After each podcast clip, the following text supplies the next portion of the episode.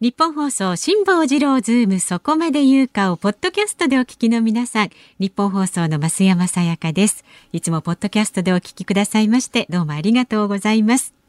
来週2月15日月曜日からの辛坊治郎ズームそこまで言うかはコロナ騒動を止めろ。辛坊のワクチンの話を聞けをお送りします。ゲストは月曜日に橋下徹さん。火曜日は坂本遥さん。水曜日峰宗太郎さん。木曜日は辛坊にコロナの話を聞け。新型コロナウイルスに関するラジオの前のあなたからの辛坊さんへの質問お待ちしております。メールは zoom zoom アットマーク 1242.com までお送りください。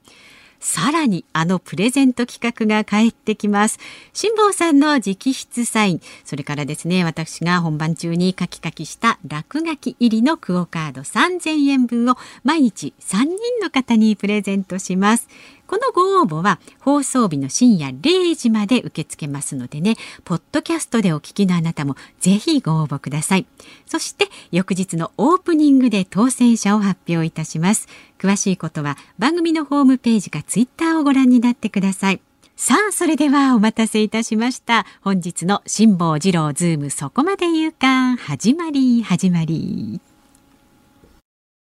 2月9日火曜日、時刻は午後3時半を回りました。FM93、AM1242、ニッポン放送、ラジオでお聞きの皆さん、こんにちは、辛坊治郎です。パソコン、スマートフォンを使って radiko でお聞きの皆さん、そしてポッドキャストでお聞きの皆さん、こんにちは。ニッポン放送の増山さやかです。辛坊治郎ズームそこまで言うか。この番組は月曜日から木曜日まで冒険心あふれる辛坊さんが無邪気な視点で今一番気になる話題を忖度なく語るニュース解説番組です。今一番気になる話題というとですええね、本番直前2分前に私の手元に大量のクオカードが待ってまいりまして、なんだろう、くれんのかなと思ったらですねサインしろっていうことなんで、え、サインするんですか？って言って、えー今ちょうどサインし終わったところです。あ、来週のプレゼントになります。これは来週のプレゼントですか？そうです、そうです。あ、そう。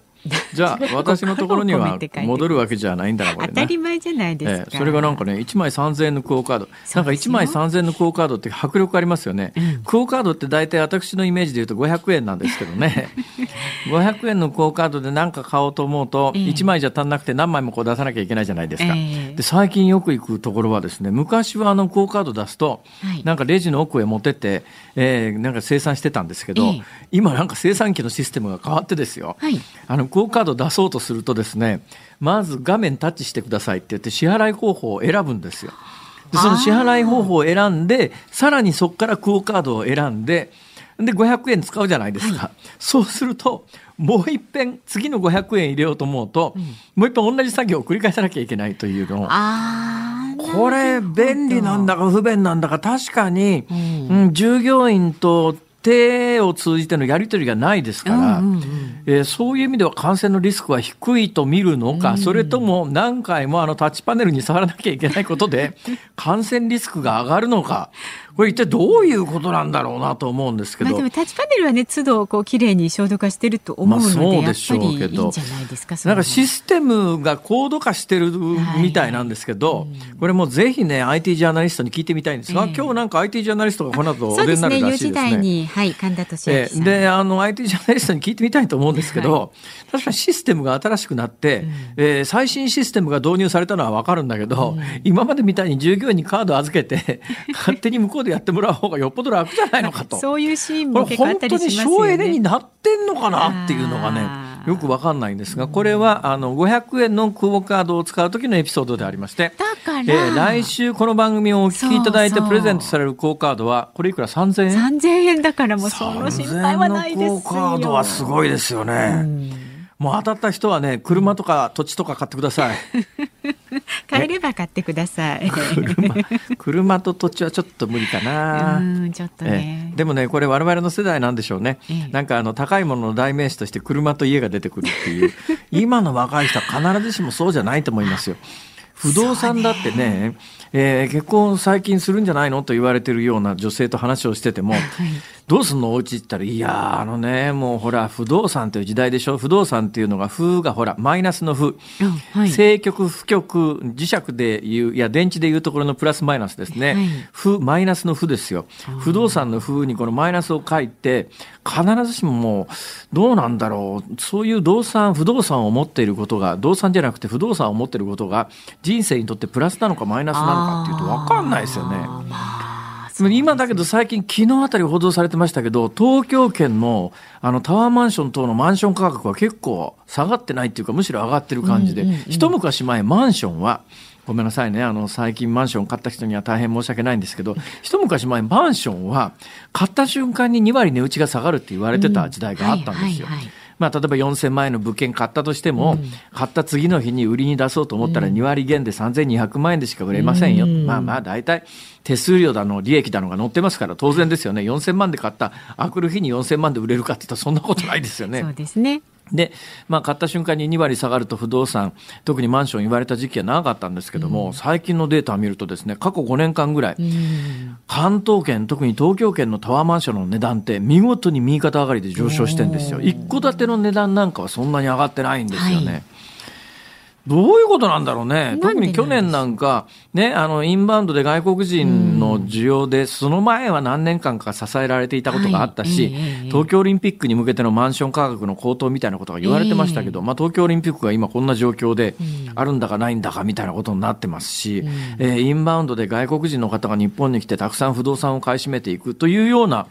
まあ外部環境にもないわけで、去年あたり相当価格下がってても不思議はないなと思うのに、そうです相変わらず上がり続けてる。謎ですね。これを本気で解説すると、まあ真面目な解説もできるわけですよ。例えばまあ世界的な金融緩和の影響でお金がジャブジャブ余ってると。でそれがいろんなところに出ていて、なんか最近のニュースで言うと、一時下がってたんですが、一時ガーッと上がって、ちょっと下がって、あれどうなるのかなと思ってたビットコインが、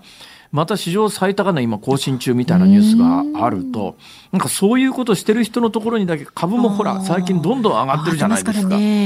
らそういうものを持ってる人のところにだけどんどんお金が集まってるんじゃないのと思う人がいても不思議はないですよね。はい昔からお金は寂しがり屋って言うじゃないですか。お金はね、寂しがり屋だからね、あの、ある人のところに集まるのみたいな、ほら。まことしやかな話がありますよね。でも現実に今起きてることは本当にそうで、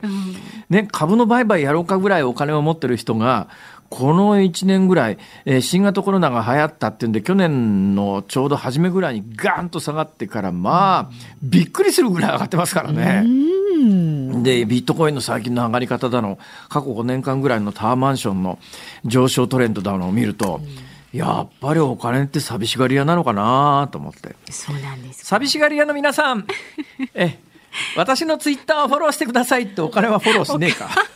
お金はちょっとでもね寂しい寂しいって言ってれば寄ってくるかもしれないですよじゃあ。そういうことなのか。うんうん。いや、寂しいところには来ないんじゃないか、きっと。そっかそっか、うんじゃああの寄っておいでってこうなんかね懐開いて待ってる感じだね。あ、やっぱり、金運財布とかいいですかね。うん、そうそう金運財布とかほらじゃらじゃらちょっと金物をつけて。あ、金物つけてね。金が金を呼ぶように。そうそうそうそう。いいですね。うん、やってみたらいかがですか、ええいやそんな話を今日ねしようと思って話し始めたわけじゃなくてですね、あはいえーこれあの前から何回もこの番組の中でいやまああの出来の悪いキャスターの決まり文句はもうその日の今日は何の日から始めるんですよっていうかった肉の日の話しようとしてるんですか？違うんです昨日なんです昨日なんです。昨日、はい。昨日昨日何の日か知ってますか？知らない。2月8日私もね帰りがけあの他の曲のラジオを聞いてて気がついたんですよ。はい。昨日はね鶏の日だったらしいですよ。そうなんです2か月8日で。あららら。鶏の日なんだみたいな話になって。今鶏あんまりあそうか鶏の日なんだなみたいなことを思いながら家帰ったら晩ご飯がきっちりあの鳥が出てきてですね。これもしかしてメニューに困ったうちのかみさんが、今日は何の日でメニューを選んでいるんじゃないのかという疑問がふっと芽生え主たんですが僕はその時に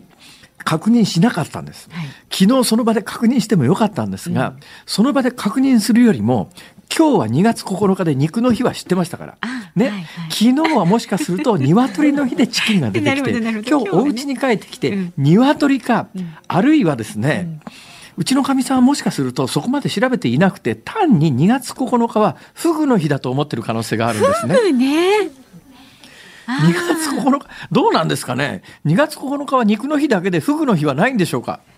フグの日は別の日なんでしょうか？どうなんでしょうか？肉の日ってイメージありますけどね。2月9日は肉の日だけであって、フグの日ではないんでしょうか？大体フグって言わずにですね、はい、フックと濁らずに言う方が縁起がいいみたいなところがあってね、えー、フックの日、フックっていう時がありますから、フックとなるとやっぱり2月の9日だろう。ありますあります。え、ありましたか、うん、あったあった。今あの東京の構成作家さんがものすごい勢いでパソコンを叩いて調べてくれました。東京の構成作家のメガネちゃん調べによって2月9日は服の日であるということが判明しました。もうじゃあどっちでもいいんだ。さあ今日は楽しみだな。家帰って晩飯にフグが出るか肉が出るか。でも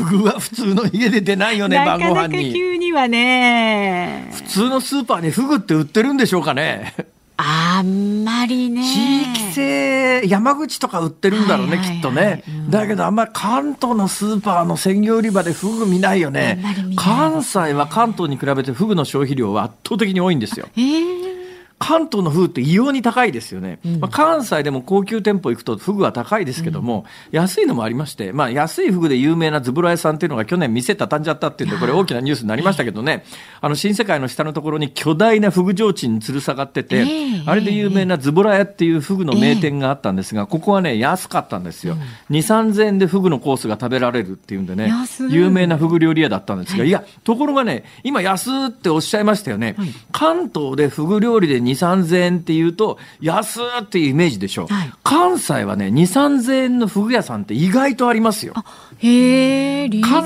東のフグがべらぼうに高いんです。高い実は。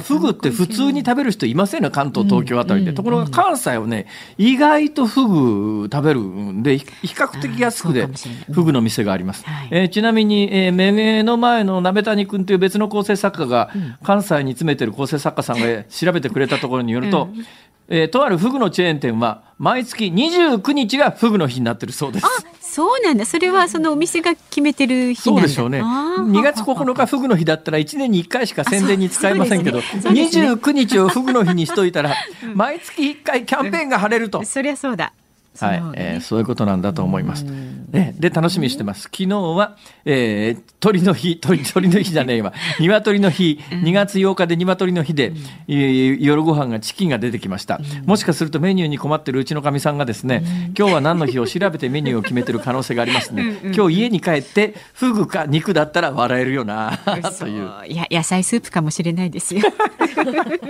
今日一切晩ご飯、肉出てこなかったりなんかしてね。えー、えー、聞いてみます。はい、えー、聞いたあ結果は後日またご報告させていただくということで、ね、どうでもいいですけどね、はい、寒いっすよ大阪。この間すごい暖かかったのにね、はい。えー、今日なんかでも来る途中の車の中の温度計は9度ぐらいあったのに、なんか午後になって下がってきてるのかな、あのー、今6.6度しかありません。6.6、今ね、東京は7.7度ですね、有楽町の日本放送7.7度っていうのは東京の人にとって寒いんでしょうか。今日はね、あの、えー、風がね、冷たいんですよ。ちょっと吹いていて、これで寒さが倍増しますね。はいはい、あのね、風の話でね、まあもうこの話をする機会がないでしょうから、もう、はい、もう余談ついでに喋っちゃいますけど、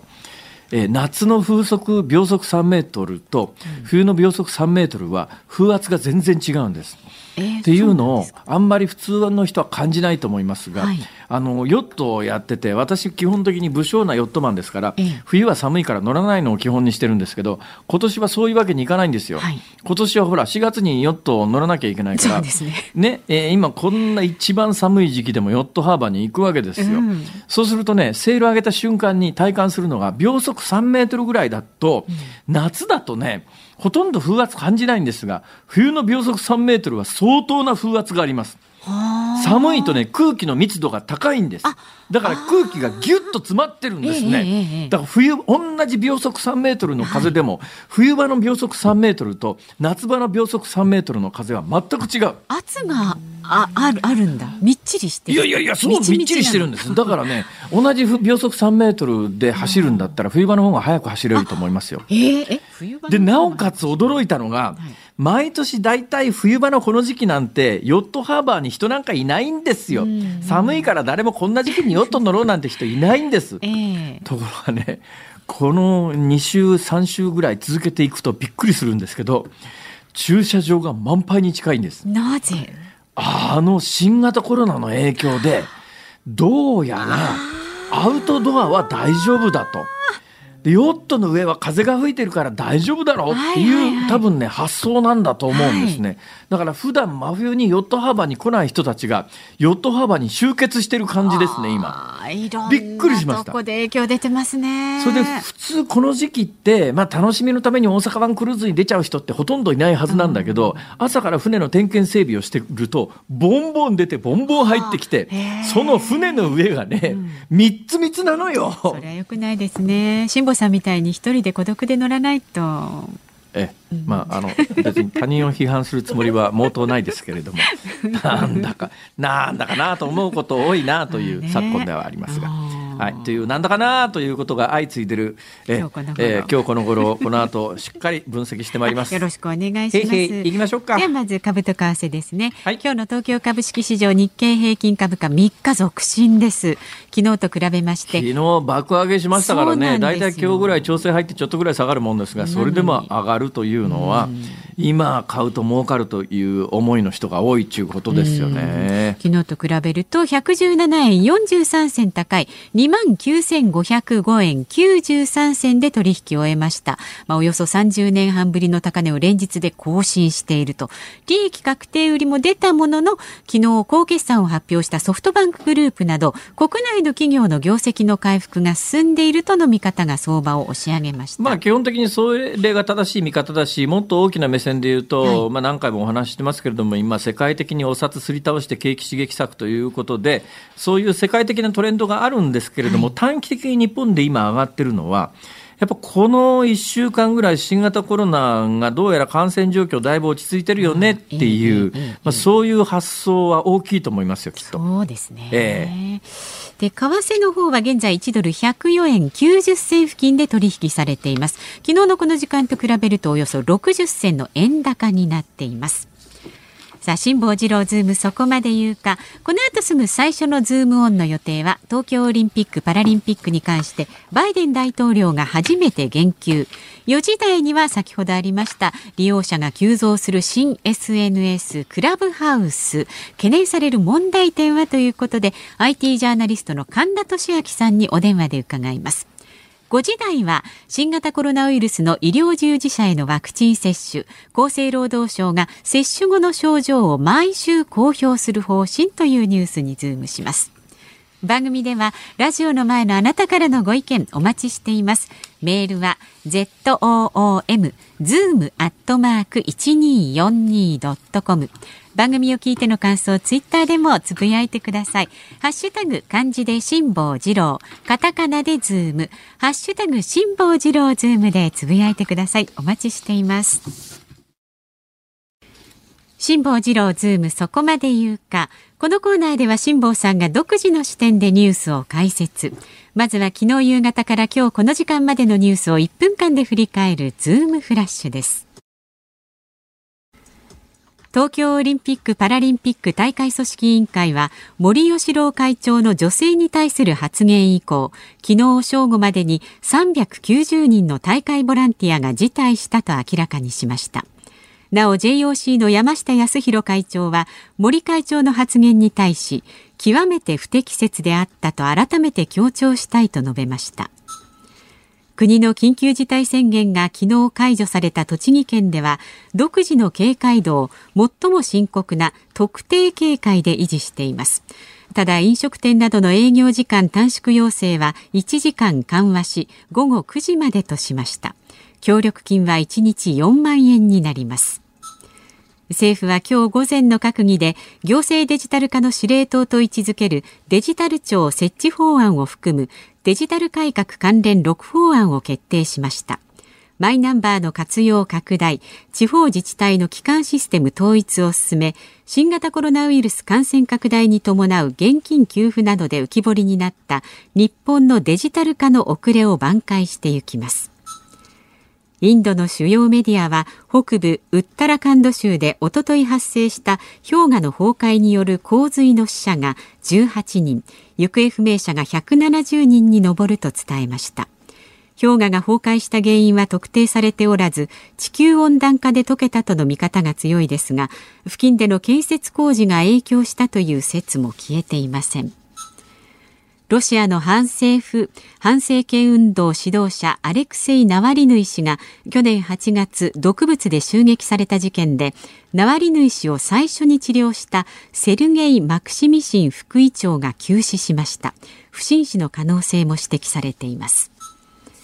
去年12月から新型コロナウイルスのワクチンの接種が始まったアメリカで様々な課題が浮上しています。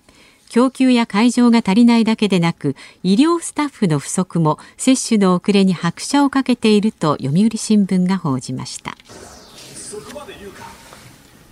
えー、ここのコーナーでは、まあ、時間もあんまりありませんので、はい、本質とは関係のないどうでもいい話を中心にお話をさせていただこうかと。あれ？あんまりそういうニュース解説ないですよね。本質とは関係ない話しかしませんよみたいな。ほら、え。ー、例のあの森さんの話、はいはい。えーえー、390人ボランティア辞退したっていうのがニュースになってますよね。これあの森さんの発言っていつでしたっけ？先週の木曜でしたっけ？金曜でしたっけ？なんかそのあたりですよね、先週土曜日のウェイクアッププラスでやってますから、土曜日よりも前であることは間違いないですが、いや、あのね、昨日の発言以降、昨日の正午までに390人がボランティア辞退したってこう報道になってるわけですよ。で1日平均何何人ぐらいかなと、ぼっと思ったんです。で、これ金曜日だと金、土、日、月、火、5日ぐらいで390人だから、1日大体100人ぐらいずつボランティアの事態が出てるってことですよね。で、ね、まあ、そういう計算になりますよね。ほいで、東京オリンピックのボランティアって一体何人いるのかと思って調べてみたら、10万人いるんですね。たくさんいます、ね、はい。で、10万人東京オリンピックのボランティアがいて、で、ボランティアになるための競争倍率がどのくらいだったかというと、競争倍率2倍ぐらいです。えー、今、目の前の鍋ちゃんが調べてくれました。発言があったのは3日ですね、だから3日以降、昨日までだから、えー、3、4、5、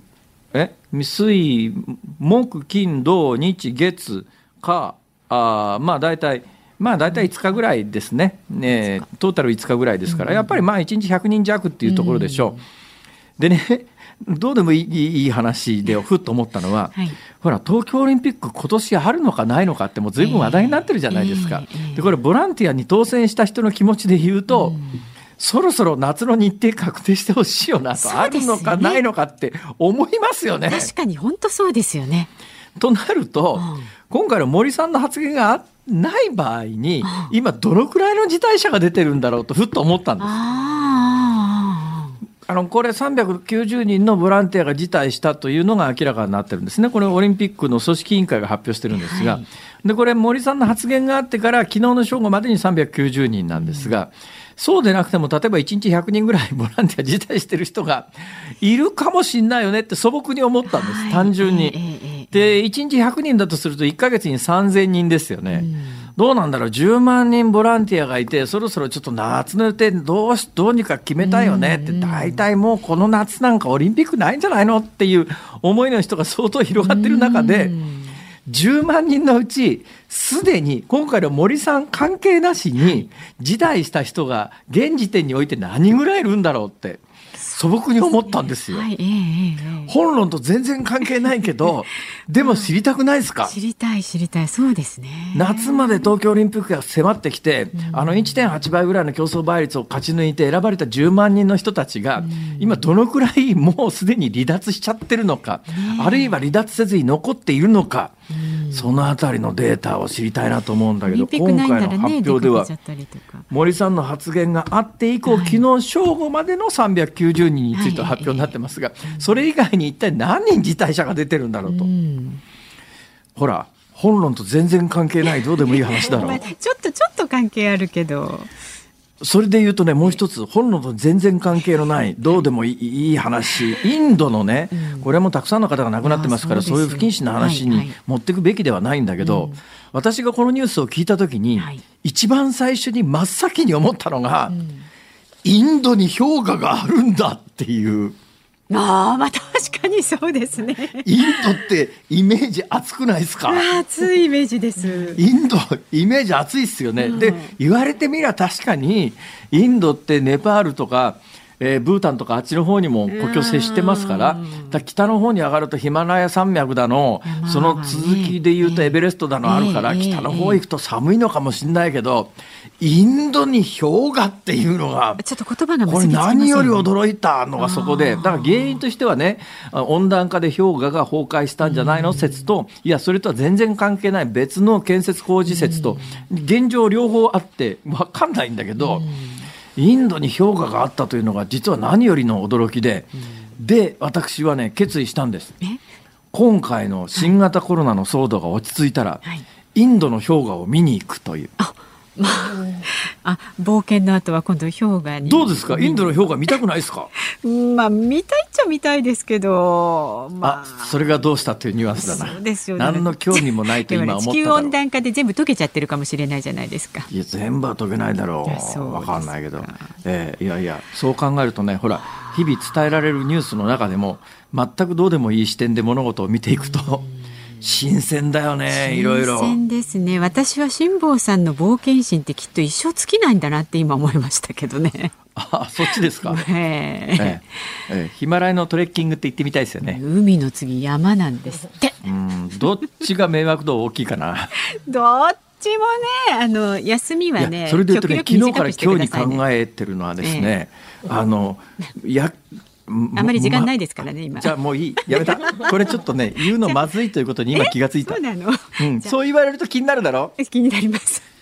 ごめんね、ごめんね、本当にごめんね。ヒントだけ言っとくとね、さっきからず昨日からずっと考えてるのは、自分がもしどっちか選べと言われたときに、消費と水死とどっちにするっていうですね。と、まあ、あの、お時間です。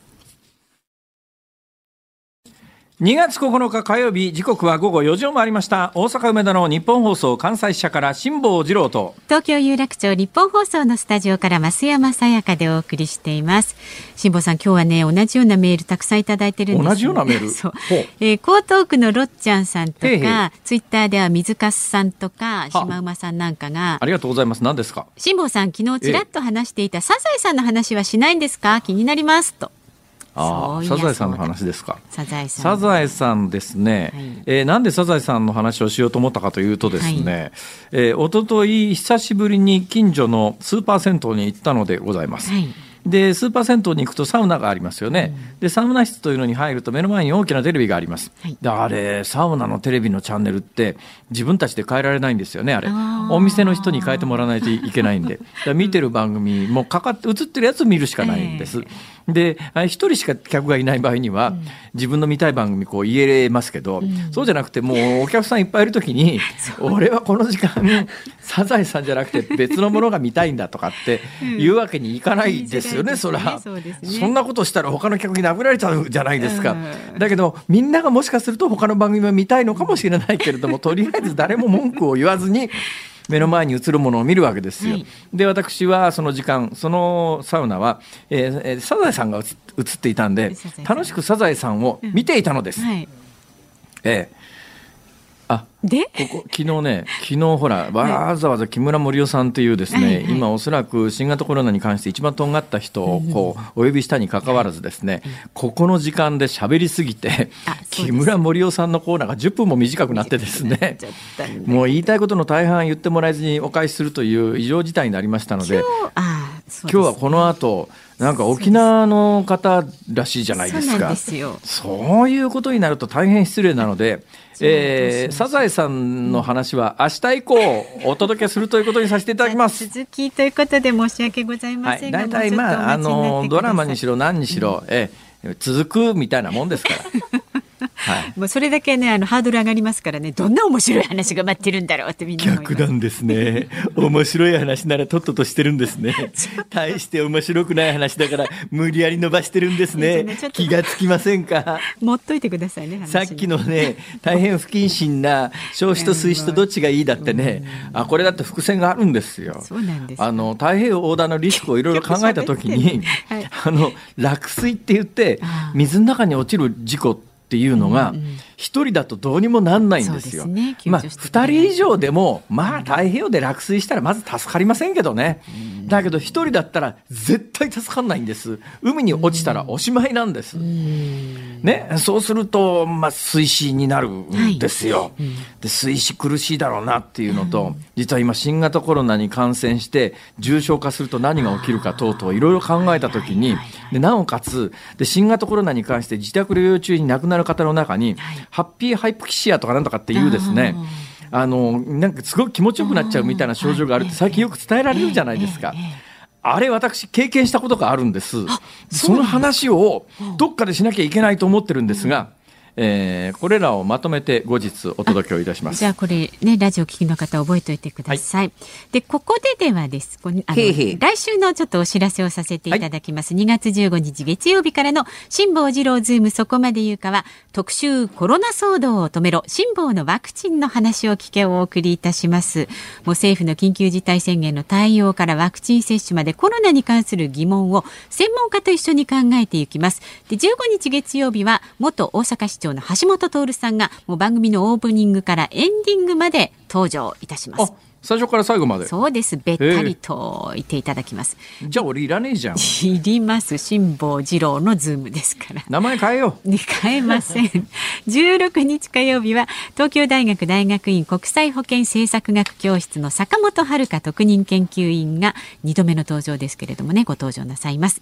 17日水曜日はアメリカの国立研究機関で博士研究員を務める病理でウイルス研究者の峰宗太郎さんにアメリカ見た俺今日たまたま朝起きてテレビつけたらなんかつるんとした人だよね。イメージで言うと。っていうかまあ。随分つるんとした人だな結構お若い方ですけれどもね。若く見えないつるんとした人だろ。う ちょっとそれ悪口になりますから。これからちゃんとお招きするんです 悪口じゃないよ、まあ、個人単なる見かけの印象で、はい、そう私が思ったというだけの話です。宗太郎さんが、えー、いらっしゃいます。伺います。で18日木曜日は新型コロナウイルスに関するラジオの前のあなたからの辛坊さんへの質問にお答えするということで題して辛坊にコロナの話を聞け。これとても大切です。何せですね私は自慢じゃありませんがわ、うん、からないことについてはちゃんとわからないと申し上げますから。そう。はい、あそうですそうです。ですからもうじゃんじゃん質問もう何聞いていただいても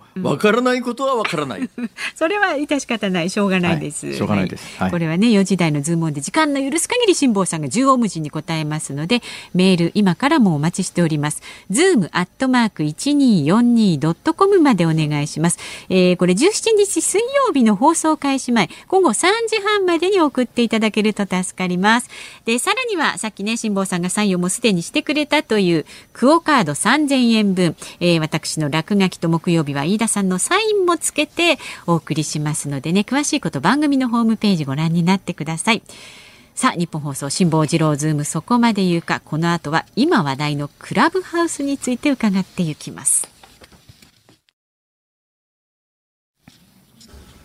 日本放送がお送りしています。辛坊治郎ズームそこまで言うか。この時間解説するニュースはこちらです。利用者急増の SNS クラブハウス。懸念される問題点は？日本では先月23日にアプリがリリースされて以降、今月4日時点でおよそ50万人が利用しているというクラブハウス。日本ではユーザーが急増していますが、中国では昨日の夜からつながらなくなり、中国当局によって利用を禁止されたとみられています。まあ、実は私、辛坊さん、さっきですね、番組始まる前に、ええこのアプリをダウンロードしたんですよ。はいはいはいはい。だけれどもこれはほら招待されないと始められないということで、ええそこでねちょっと手続きが滞ったままなんですけれどもね。ところがですね、えー、目の前にいる構成作家の鍋谷君はですね、うんうん、同じようにアプリをダウンロードしたら、はい、どうも自分の持っている住所録となんかあのリンクさしとくと。自動的にどっかから招待みたいなものを受けてだから招待なくても使えますよみたいな話を私ね別の人からも最近聞いたことがあって基本的にこれ1人が2人ずつ紹介枠があってっていうねでだから誰かから招待されないと使えませんと、で私はうちの家族は全員友達が多いのでみんな使ってますけど 私だけは誰にも招待されてないから使ってませんって話を前にしたと思いますけど、どうもね抜け穴が抜け道みたいなものが結構ありそうだ。どうなってんだということで、はい、さあこういう時こそ専門家に聞いてみようと。IT ジャーナリストの IT ジャーナリストの神田俊明さんとお電話つながっています。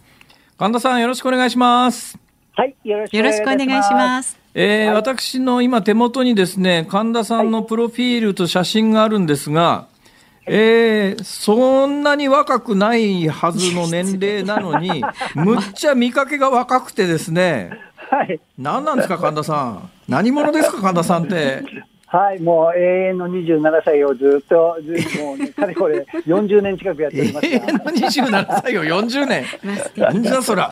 今なんかはい沖縄に住んでらっしゃるんですって？はい、あの、この、やっぱりコロナ禍でですね、あの、せっか、えっと、もともとマレーシアだったんですけれども、マレーシア？はい、行くことができなくなって、沖縄で今、はい、あ子育て中ですね。はい。ぶっちゃけ、ぶっちゃけ伺いますが、はいどうやって飯食ってんですか、あ、あのですね、この今の時代は副業でいろいろできることになってましてですね、いろんな形のこのネットでできるビジネス増えてますね。基本的にはこういう IT ジャーナリストなんですけれども、ええはい。ええそれで食えるんですか？ございますね。副業が今は。副業が。一番儲かる副業なんですか？今一番儲かる副業、いいですか？これ。ウええーバーイーツのドライバー募集が一番儲かってますね、今。何ですか？そのドライバー、ドライバーするんじゃなくてドライバー募集もするんですか？はい、はい。ドライバー募集が一番儲かると思いますね。はい。は今沖縄が、うあの、ウーバーイーツ流行り始めてますので。ええ今ようやくドライバー募集が一生懸命、はい、インセンティブを高くして募集されてます。つまりはい、ネットを使って、要するにドライバーさんとお店を結びつける仕事をするわけですね。そうですね、そうですね。ははなるほどいや、辛坊さんね、今の時代、ネットでいろんなこの副業が出てきてますので、本当に、ええ あの今日はね、クラブハウスのお話なんで、またゆっくりできればと思いますが。いや、そうですね。ちょっとそれ、ちょっと詳しく教えてください。ラジオじゃなくて個人的に。辛坊さんが乗り気になってきましたね。そのええいや、それでね、ごめんなさい、はいついでにプロプロフィールを読むとですね、私生活では行動でのセグウェイ走行による書類送検後、東京拘置所で3日間過ごすって書いてあるんですけど、何ですか、こりゃ。これを僕あの、一応、この新しいもの大好きでですね、やはりあの、ええ。セグウェイという乗り物があって、それをはい、あの二輪で自立して倒れないで走るやつですよね。そうですね、あれを日本で最初に、えー、と紹介をして持ってきたん。ですけれども、ええ。はい。ええ、それでどうしてもですね日本では道路交通法ので乗れないらしいらしいらしいっていう話が本当に乗れるかどうかって誰に聞いても分からなかったですね。はあで、本当に乗ったらどうなるのかっていうところを、えー、と実践してみたところ、はいはあ道路交通法違反で罰金刑なんですよ ね。罰金だったんですけども、お金を罰金そのまま払っちゃうのも尺だと思ってですね、払わなかったんですよ。ええええそうすると東京拘置所で、まあ、これ駐車禁止でも一緒なんですけども、あの、拘置されて労役させられるんですね。それなを何劇何劇労 役。ああ、労役、働くんですか、はい。罰金分。はい、はい封筒張りでやってました。3日間。え、それであの罰金払わずに済むんですか？はい、あの本当は100日分だったんですけど、さすがに3日間やると飽きてしまったので、えー、97日分の罰金払って出させてもらいました。そういう感じなんですね。まあでもね、その3日間のこの労役暮らしは、きちんと週刊アスキーでギャラを高めにもらって、はい、記事を書かせていただいてるので、ね転んでもただで起きない関西人ですので。いや、でもね、でもね、セグウェイの問題が非常に象徴的ですが、あまあ、最近はセグウェイじゃなくて、もう欧米ですごい勢いで流行ってるのが、えーはいキックスケーターの電動のやつなんか、普通にコミューターとして、た近距離の移動で使ってるじゃないですか、みんな。ね。けど日本はあはい。れ乗ろうと思うと、ナンバープレートを取ってヘルメットをかぶってみたいな、で保安部品全部つけてとか、はい。なんかちょっと異常なことになってますよね。はい、それだけで本体以上に値段かかってますね、ナンバープレートつけて、バックミラーをかけて、ブレーキもつけてっていう、そこがね、やはり、何なんでしょうね、あれ、あれっていうのは、役所の利権なんですかね。利権というよりもですね、なんかうん今まである法律を変える方が難しいという法律の仕組みが問題だと僕は思うんですよね。あーだ今も今ある現行法を厳あの厳しく適用すると、それはもう違法にせざるを得ないっていうことなんでしょうね。そうなんですよ。新しいものが出てきて、これね、あの、あれですよ、本当に、昔イギリスで赤旗法ってあったのご存知ですか？知らないでがす。はい。ドイツで車が流行った時に、イギリスに行った時にですね、ええ。赤い旗を持ってる人が車の前で旗振らないと、ええ。ーと市街地では、えー歩いていかないと車は走れなかったんですね。えー赤い旗を持って、そうなんです、赤旗法っていうのが実はイギリスであって、ええ。ええ。それを貴族の人たちの、これがですね、ロールス・ロイスの、あの、ロールスとロイスさんたちが、赤旗法なんかいらないって言ってぶっ飛ばし始めて、それで一気に撤回になっちゃったんですよね、赤旗法。なるほどねなるほどねまあ、いろいろそういうチャレンジングな人たちはいるんですが、なかなか日本では難しいですね。チャレンジしてますが、いつも。というような話をちょっとしだすときりがないんで、ちょっとまた一遍ゆっくりお願いします。で、で今日はあのメインテーマが、えーはい。ここ急に話題になっているクラブハウスというやつで、まあ、簡単に私の方からどんなものか概念を説明しますんで、違ってたら違うって言ってください。まあはい簡単に言うと、音声を使う、えーツイッターみたいなもんで、あの私が会員になると、自分のルームみたいなものを立ち上げて、そこで、まあ、例えば増山さんと、えー、2人でぺちゃぺちゃ喋ってる音声だけがスマホとかパソコンから流れると、それで聞きたいという人は、その会員の人は、えー、我々の部屋を覗きに来ると、えー観客5000人まで、えー目の前で我々が話してるのを聞けると、で聞いてる人の中で発言したいという人がいて、手を挙げて、私がじゃあ、あなたもちょっと発言していいよって言ったら、舞台の上に引き上げられる形で、えーその人も会話に参加できて、普通の人はそれをまあ単に聞いてるという、でも今言ったことは全部音声だけの世界で行われるっていう、えーそういうアプリ、どうですか、これで？あ、もう大正解ですね。うわ、そんだけ理解されてればもう十分なんですが、もっと端的に言うとですね、ええあの、参加できる、誰でもが参加できるラジオだと思っていただければ。まあ、今は iPhone でアプリを入れて招待をされた人、ええ。もしくは電話帳登録を昔からやってる人から招待された人なんですが、ええ。それが参加できるラジオで、まあ、こうん。これがね、それですね。せ参加がね、参加がね、最初よく報道されてたのは、とにかく一人が二人を招待する枠を持ってると。で、はい一人が二人を招待する枠を持ってるんで、誰かに招待してもらえないと、アプリをダウンロードしても使うことができないっていうのが今までの常識としてこう、ルフされてたんですが、最近私の知り合い等がですね、えー試しにその紹介なしにアプリ導入してみたら、なんか自分の持ってるあの連絡先みたいなものと紐付けられて、えーそこから自動的に招待を受けた形になってす、すぐ使えるようになりましたっていう人がいるんですが、一体これどうなってんですか、あこれ簡単でですですね、まず基本的には2人の招待枠があって、自分の大切な人を2人招待してくださいっていうコンセプトなんですが、はいはい。昔から、えー電話番号を交代交換しているようなお友達であれば、はい。えー、とその自分がですねそのアプリを、まあ、iPhone しか今ないんですけども、ええ。iPhone でクラブハウスのアプリケーションを入れて、自分の電話番号で登録していると、スタンバイ状態になってるわけです。はいはいはい。ね。で、スタンバイ状態になってる人であれば、その招待枠は2人なんですけれども、最初は2人なんですが、ええ。活動している間に、招待枠が実は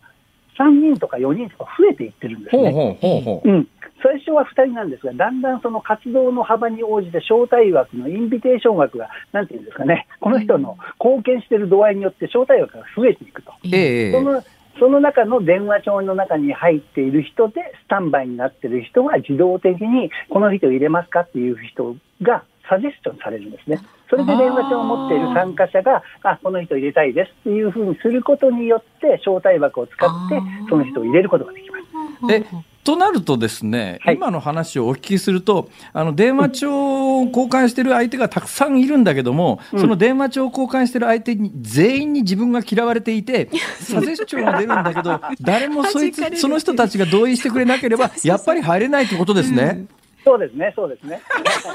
入れません。悲しいけどして、ね、皆さんこれ、この人入れないようにするとかっていうのはいじめじゃないか、それは。そうですよ。でもね、辛坊さんね、最ええこれも本当にあれなんですが、この多分おそらく、あのこのメンバーの人たちも、日本でこんだけいきなりブームになるとは思ってなかったんじゃないかなっていうのが一つありまして、僕の電話番号400人ぐらいの人に、もう全員に一回あの試しに僕、招待してみたんですよ。ええそうすると、最初の段階で80人ぐらいはすぐ入れたんですね。僕はそれ招待枠何ももう関係なかったんですが、はあ最近になるとその招待枠を使うようになったので、電話番号だけで入れるというのは、だんだんちょっと招待枠を待たないと入れなくなってきてます。ごめんなさい。ああの、さ80人、あの、加入させられること、させられたっていうのは、神田さんに何か特別な力があるからですか？違いますよ。ただ、ただ何もその制限がなかったですね、その時はね。制限なかった時代があるんですか、はいはい。まあ言っても、これあれですよね、1月の、ですから、ついほんの2週間ぐらい前ですね。いや、だからね、これ爆発的に本当にこの2週間ぐらいで、えー、はい、話題になり始めて、もう、もう、もう猫も杓子もっていうか、身の回りの人間がみんな始めてる状況で、うちの家族なんかもう全員入ってたりなんかするわけですよ。はいはい、こんだけ短期に爆発したのは、まあ、例えば有名人の誰とかさんがやってるとか、論文の淳さんがやってるとか、蓮舫さんがやってるとか、どうなんですかね、これ、運営会社か、運営会社が、短期間に宣伝のために有名人にばらまいたってことはないんですかね？はい。これはよくですね、もう本当にあの20年近く前から SNS の世界では当たり前のあの FOMO 戦略っていうのがあるんですね。何ですか ?FOMO。Fear of Missing Out ということで、うん、要するに取り残されることへの恐れ戦略っていうのがありましてですね、えー、はい、みんなが入ってると入りたくてしょうがなくなるっていう形を、まあ、えー、SNS で一番最初にフレンドスターがあったりとか、例えば Gmail も最初は5人までしか招待できなかったりとか、ミクシーも友達でないと招待できないとか、はいね、Facebook も IB リーグの大学でないと招待してもらえなかったみたいなので、えー、みんなこの FOMO なんですよね。うんあですからそういう戦略なんだ。戦略なんですよね。ははい、ただやっぱりその戦略の中でも、たった2名なので、さらにこう争奪戦だったんですね。ですから、メルカリなんかでも販売されたりとか、はい、はい、そんなところですね。で、かつてはこれなんですが、もうツイッターぐらいあたりから芸能人が流行ってブレイクっていうのがあるんですが、もう今やツイッターにフェイスブックにインスタグラムにみんなさんがソーシャルを持っているので、えー、この FOMO の恐れはもう一気に伝播しちゃうんですよ。うんもう新型コロナ以上にも早かったですね、これね、伝播するのが。みんな感染してしちゃいますね。なるほど。ね、あの、うん、今回のクラブハウスに関してのつぶやきをツイッター等ですることによって、拡散速度が昔に比べると格段に上がってるということですね、もう格段に上がってます。もう SNS を持ってない人、ほとんど皆無に等しいですからね。ただね、これね、ツイッターにも言えると思うんですけども、はい、私もまあツイッター2年前に始めて、今10万フォロワー超えたんですけども、ようやく、はい、だけど別にそれが何か収益モデルになってるわけでもなくて、はい、何のためにやってんだっていう 思いの人も多分いるだろうなと思うんですけど、これ、クラブハウスって今後何か、例えばまあ、えー、インスタがどうなのかわからないんですけど、はい、YouTube は確実に広告つくことで収益になるじゃないですか。はい。なんかそういうビジネスモデルみたいなものが構築されていくのか、い。や、単に今のツイッターみたいな形で、えー、数は増えていくけれども、それ自体に何かお金が発生しないのか、どうなんですかね？はいこれ本当に今おっしゃられているように、ユーチューバーとかインスタグラマーっていうのは、いろいろあの収益源があったりとかしますし、ライバーと呼ばれてるライブで通販をやってらっしゃる方もすごく稼いでらっしゃるんですが、そういうの人たちはインフルエンサーと呼ばれているんですけれども、えそのインフルエンサーになることによってのあの広告であったり、いろんなお仕事を舞い込んでくるんですよね。宣伝をしてほしいとか、はい、そういう直接なもの以外にもそういうのがあります。で具体的に普通の人にとってもですねフォロワーが多い人は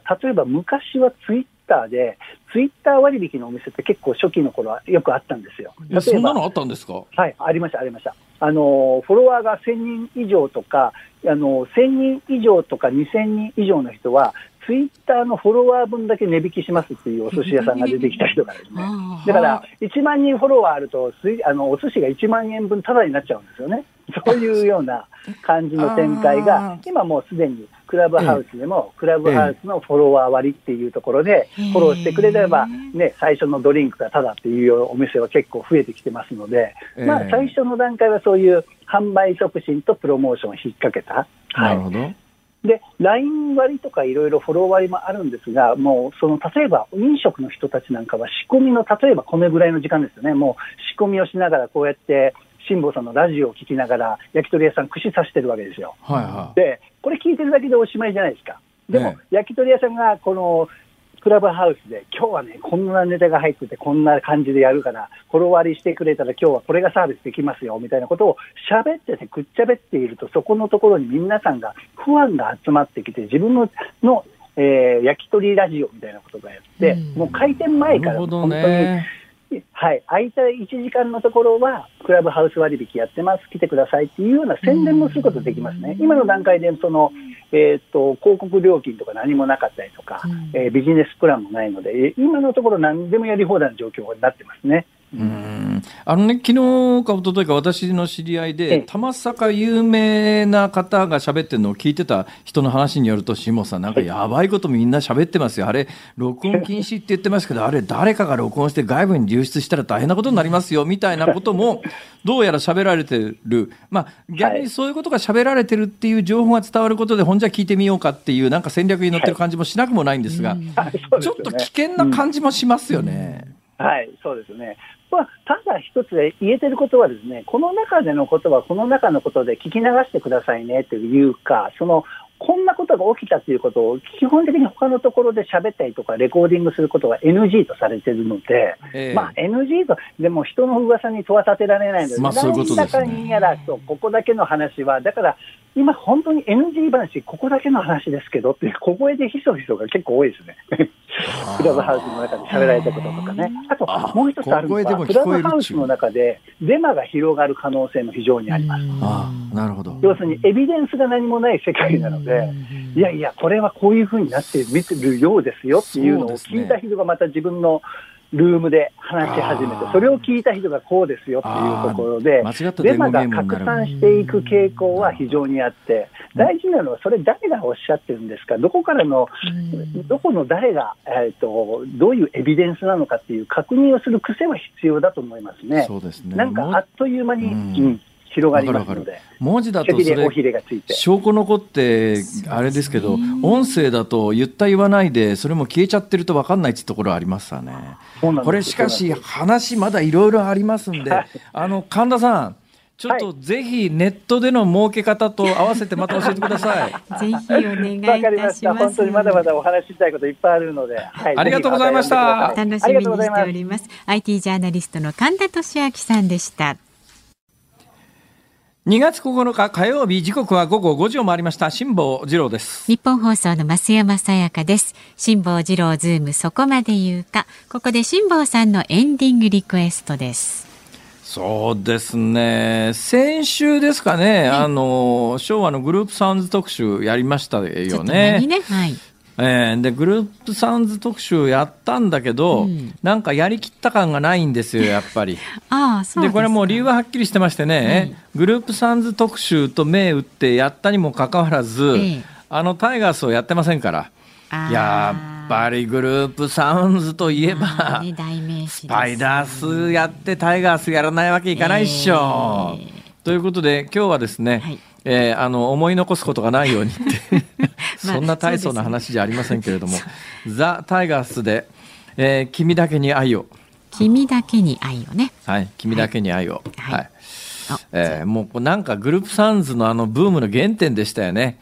あのジュリーがさ「君だけを」って言って指こう突き出すと、もうギャーっていうもう絶叫があの轟いて、えー、失神して何人かバタバタ倒れるというす,、ね、すごい騒動だったというふうに私も聞いてるだけです。私も聞いてるだけです私もあの小学校ですから別にコンサート会場に行ってるわけもなく、バタバタ倒れるお姉ちゃんに知り合いがいたわけもなく、とい。うようなニュースがあったのは知ってます。はい、じゃあ、ザ・タイガースで君だけに愛。ね、お願いします。お願いいたします。どうでもいいですけど、ミニプチ情報。はいはいはい。あの今日タイガースやりたいなと思ってですね、ええ、君だけに愛をっていう曲がなんか曖昧だったんですよ。君だけをだったか、はい、君だけにだったか、あれなんだっけなと思って調べてみて、びっくりしました。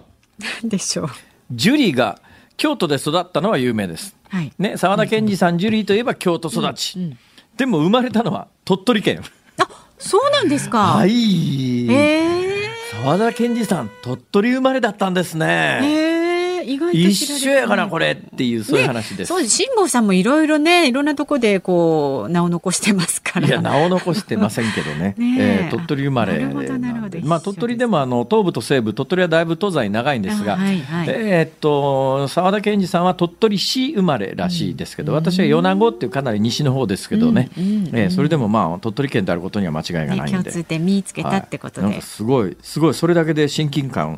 あの生まれましたから。なんかこれ出身地ってそういう意味では日本において、まあ、日本だけじゃないのかもしれませんけれども結構重要ですよね。ありますよねそういう、ね、社会的な意味としてどこ出身っていうのは。はいはいはい、はいちゅうことで。ということで、ジュリーです。はい、お願いします。お願いします。番組ではラジオの前のあなたからのご意見24時間お待ちしていますのでね来週に向けての来週木曜日には辛坊さんがコロナに関することどーんとどんな質問でも受けて立ちますんでそうそう。もしかするとその頃 PCR 検査を受けて陽性になってて出られなくなってるかもしれませんけど。はい。体調を整えてぜひ受けてくださいえメールはズームアットマーク整えて受けてって124せめてねそういう話かなえーズームアットマーク 1242.com ツイッターでもお待ちしていますます。ハッシュタグ辛坊治郎ズームでつぶやいてください。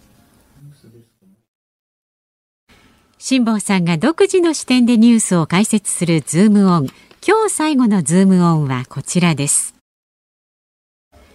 新型コロナウイルスの医療従事者へのワクチン接種。厚生労働省が接種後の症状を毎週公表する方針。厚生労働省の研究班は新型コロナウイルス感染症のワクチンを医療従事者に先行接種して安全性を確かめる調査について副反応など接種後に生じる症状のデータを毎週集計して公表する方針であることが明らかになりました。公表の方法は厚生労働省と調整するということです。さっきの森田さんのニュース驚きましたね。はい何が驚いたかって、ね。これまで、えー7200万人分のファイザーのワクチンを確保したと、はい。えー説明していたんだけれども、えーワクチンの瓶、小瓶1瓶で6回打つことを前提に計算していたら、なんか日本で普通に使われてるってことなんだろうね。今確保できてる注射器だとその1瓶から5回しか取れないって、どういうことなんだろうね。なんかちょっとなんとかモヤモヤしますよねこの。うん、かなりもやもやするけど、そういうことなんだろうな。どういうことかわかんないけど。ええ。う それってさ、分量のもんだから、ちょっと減らし、っていうか、その、シリンダーのいっぱい入れちゃうと5回しか取れないってこと？そうすると何？人よりも、っていうか、あ世界であの打たれているよりも多くの薬液が注入されるってこと、そんなことないよそういうことはね。ないんじゃないですか？でも結構適当なのはさ、前、これ去年かなニュースになったんだけど、イギリスのアストラゼネカっていう日本でもこの間申請が行われたワクチンありますよね。あれで臨床検査するときに、はいえーあの、もともと製薬会社が予定していた薬液の量よりも半分しか打たなかったグループが生まれて、ところが半分しか打たなかったグループの方が、えー成績良かったっていう、え、そんないい加減なもんなのっていうので、びっくりしたことはありますけどね。はい。どうなんだろう、まさかあの6回打てるものを5回に減らすということは、1人当たりの量が増えるっていうことじゃないんだと思うんだけど、どういうメカニズムかわからないけど、注射打つだけで大変だよね、よね。専用の専用の注射器を、で我々子供の頃ですね、今、まああのえー薬害訴訟の対象みたいなことになってますけれども、あの学校での集団のワクチン接種って、同じワクチン使い回して、まあワクチンじゃない、え同じ注射器使い回したもんだから。そうそうそう。だから自分の前に打たれた子供が肝炎のウイルス持ってたら次に打たれるとひとたまりもないみたいなので、ね、今あの自動的にというかほぼ自動的に弁護士さんに頼むとお金くれるみたいな、くれるっていうか保証金もらえるみたいな制度がありますけども、まあ、まさか今注射器使い回すことは絶対にないので一人一本使い捨てなんだよね。はい。一人一本使い捨てということは、1億2500万人に注射打とうと思うと、注射器だけで1億2500万本いるっていう。いうことですよ。なんだかだんだん気が遠くなってきたけど、それをまあやるという、今まで、えー人類が経験したことがないことが今現状進行中で、アメリカなんかでもこのワクチン接種に関しては様々な問題が生まれてるっていうニュースがね、日々入ってきますけれども、それで言うとね、日本って、えー全世界の先進国の国の中ではワクチン接種が一番遅れてますよってニュースになって、ようやくここへ来て国会でも追及されたりなんかしてますけれども、まあ政府答弁、す菅さんの答弁としては、やっぱりね、あの人種民族的なもん、人種的な問題があるので、やっぱり慎重にならざるを得ないし、もう一つやっぱ欧米と感染状況が違うので、臨床検査があの何万とかっていう数すぐできる状況じゃなかったから、認可が遅れ遅れましたって話なんだけど、はい。要するに、厚生労働省はそのそれだけの危危機感とか緊急性を感じてないってことなんじゃないのとつくづく思ったのは今日あたりの報道でも厚生労働省がもうだってすでにアメリカのファイザーは日本に対して薬事申請してるわけですよ。はいうん、で、してるんだけど、今日9日でしょ、まあ、昨日までにしてるわけですよ。とっくの昔にしてるって感じですよ。ところが、厚生労働省が承認の可否を審議する薬事食品衛生審議会の部会を12日に ,12 日に開くと発表してるわけですよ。開くんならとっとと開けよって感じだよね。確かにこの数日間のタイムラグは何のため、だ各方面にいろいろ文章を回したり根回ししたり、従来の薬事承認の手順だと、やっぱりその何日間のタイムラグって必ずあるんだけど、はい、こういう状況なんだから、申請行われたらその日のうちに、だってもう新しいデータ出てこないんだからさ、ねね、専門家の会議開いたらどうなのって言うんだけど、何日も多分関係者に文章を回してっていうような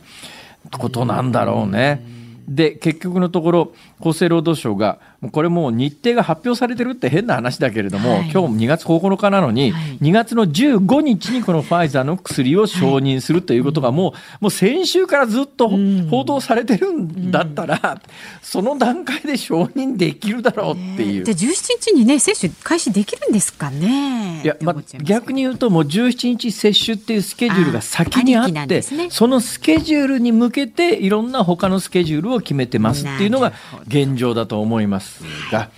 まあ、日本における厚生労働省の役割とか、ね、どういう仕事をしてるんだということがいろいろ透けて見える今回のワクチンの問題ではあります。ズームオンでした。お送りしているのはザ・タイガース君だけに愛を、えーなんかあの当時黄色い声と言われたファンの絶叫が入ってないと寂しいですね。あなんか合いの手に絶叫入れたい感じですよね。そういうわかりますよ、えー、なんとなく。えー、ミニ知識ですが、はい、ね先ほど鳥取県生まれだというお話をしましたけれども、うん、なぜ澤田研二さんをジュリーというのかと。はいはい。えー、いうミニ知識ですけれども、ご本人が、あの、ジュリー・アンドリュースさんの大ファンだったからということのようであります。そこからですか？嘘か本当かわかりません。ジュリー・アンドリュースさんというとね、うん、えー、あの、サウンド・オブ・ミュージックですよね。うんうん、えー、あの、スイスの、スイス、あれスイスでいいのか、オーストラリア、オーストリア、どっちだっけ？まあ、あそこの山をこう、アルプスのところを走ってくるシーンがね、すごいポスター有名ですけれども。そうですね、えー、ということらしいです。以上、ミニ知識でした。今日ミニ知識いっぱいね、散りばめてお送りしましたね。えー、さあ、お聞きの日本放送、この後は健康あるあるワンダホを挟みまして、鶴光の噂のゴールデンリクエスト、そして明日朝6時からの飯田浩二の OK 工事アップ、コメンテーターは数量政策学者で、内閣官房参与の高橋洋一さん。取り上げるニュースは、政府予備費から1兆円余り支出決定、中国武漢を訪れている WHO 調査団内容を説明などです。で我が辛坊治郎ズームお昼3時半から第一生命経済研究所首席エコノミストの永濱利廣さんをお招きしまして景気ウォッチャー調査についてね恒例の今月もズームしていきます。はいはい、はい、いうことでね、景気これからどうなるのか株がこれからどうなるのかもう聞きたいこといっぱいありますから。はい、はい、明日は公演先からかな。辛坊治郎ズームそこまで言うかここまでのお相手は辛坊治郎と松山さやかでした。明日も聞いてちょうだい